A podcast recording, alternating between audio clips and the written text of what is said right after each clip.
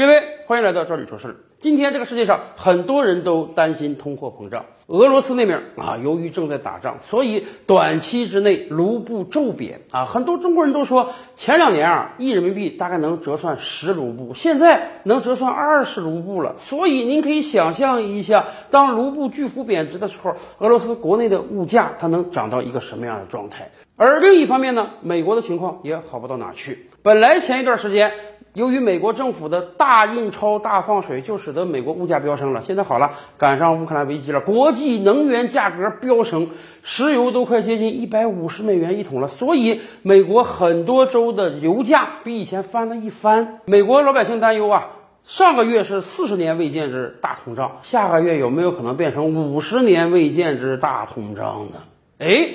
当很多国家陷入通胀之时，我国经济相对是很安全的。为什么？我们 CPI 指数非常低。嗯，圈个有用。什么叫 CPI 指数呢？CPI 指数啊，指的是消费者物价指数，又叫居民消费价格指数。它所反映的是居民家庭一般所购买的消费品和服务项目价格水平变动的宏观经济指标。它是在特定时间段内度量一组代表性消费品，它是在特定时段内度量一组代表性消费商品及服务项目的价格水平随时间而变动的相对数。简而言之啊，CPI 指数它度量的就是和我们普通老百姓日常生活最息息相关的那些基础民生物资和服务项目价格变动的情况的。那么很显然，CPI 指数高就说明啊，你这个地区啊前一段时间物价在飞涨；CPI 指数低呢，就说明物价在降低。美国那边 CPI 指数有多高，大家知道吗？一月份的 一月份，美国 CPI 高达百分之七点五，二月份据说要飙着百分之八去了。三月份由于能源价格的巨幅变动，很有可能 CPI 指数超过百分之十。什么意思？你这个物价上涨了百分之七、百分之八呀，工资没有变的前提下，老百姓的痛苦指数会提升。那么，为什么说我国相对经济好呢？因为刚刚出炉的经济数据啊，整个二月份我国 CPI 指数上涨了百分之零点九，连百分之一都没有，而且这个指数恰好和刚刚过去的二零二一年全年我国 CPI 上涨指数一样。都是百分之零点九。是的，当美国由于大印钞、大放水导致物价飙升、民不聊生之时，哎，我国 CPI 指数表现的异常稳定。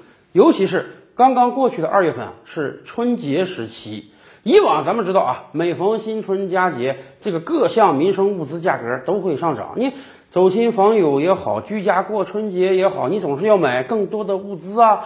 这个粮油蛋奶啊，虽然供应充足，但是相对而言价格会有一定的提升。然而，刚刚过去的二月份，我们的 CPI 指数还是维持在了百分之一以下，这使得我国老百姓可以不需要像美国和俄罗斯人那样花更多的钱了。尤其是啊，在过去一整年，实际上很多人都担心美国的输入性通胀。您想啊，毕竟美元是美国印的，当美国把几十万亿美钞凭空印出来，投入到经济体中之后啊，这个钱儿一定是会在全球流动的。很多国家都遭遇到了美国的输入性通胀，比如说咱们的邻邦日本，在过往的三十年啊，日本实际上一直处于一个通货紧缩的状态啊。日本有很多民生物资的价格，那不是一年不变，那是三十年不变。当然，对于有的人而言，大家可能觉得，哎呀，日本三十年物价不涨，多幸福的一个事儿啊！可大家别忘了，物价是不涨，三十年他工资也没涨，这就比较痛苦了。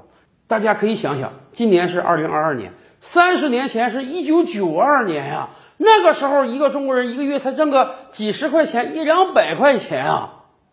大家可以想象，三十年工资不涨是个什么状态吗？然而。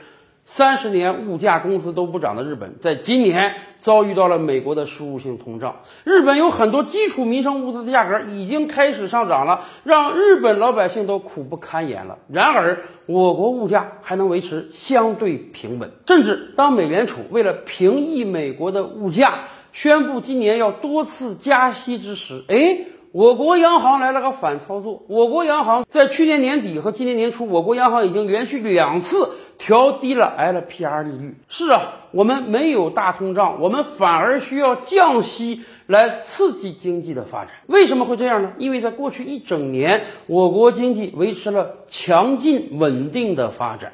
美国经济去年上涨的也不错啊，股市涨得也很好，房地产价格、二手车价格都在飙升。但美国这个经济的火呢，它是一把虚火，它是印钞烧出来的，它未来是无以为继的，它这个泡沫有可能是会被刺破的。而我国在过去一两年的经济稳健，其主要原因是因为我们是世界工厂。当很多国家因为疫情停工停产之时，我们的世界工厂维持了正常运转，并向全世界。输出了大量的货品，尤其是美国。特朗普在任的时候，希望通过贸易策略打压中国，减少中国输美产品。结果，二零二一年我们对美输出创历史高峰，强劲的中国经济使得人民币也异常坚挺。像我们以往节目说的那样，大家也发现了，在过去两年，一美元折换的人民币从七块二、七块三到今天六块二、六块三，甚至未来有可能破六了。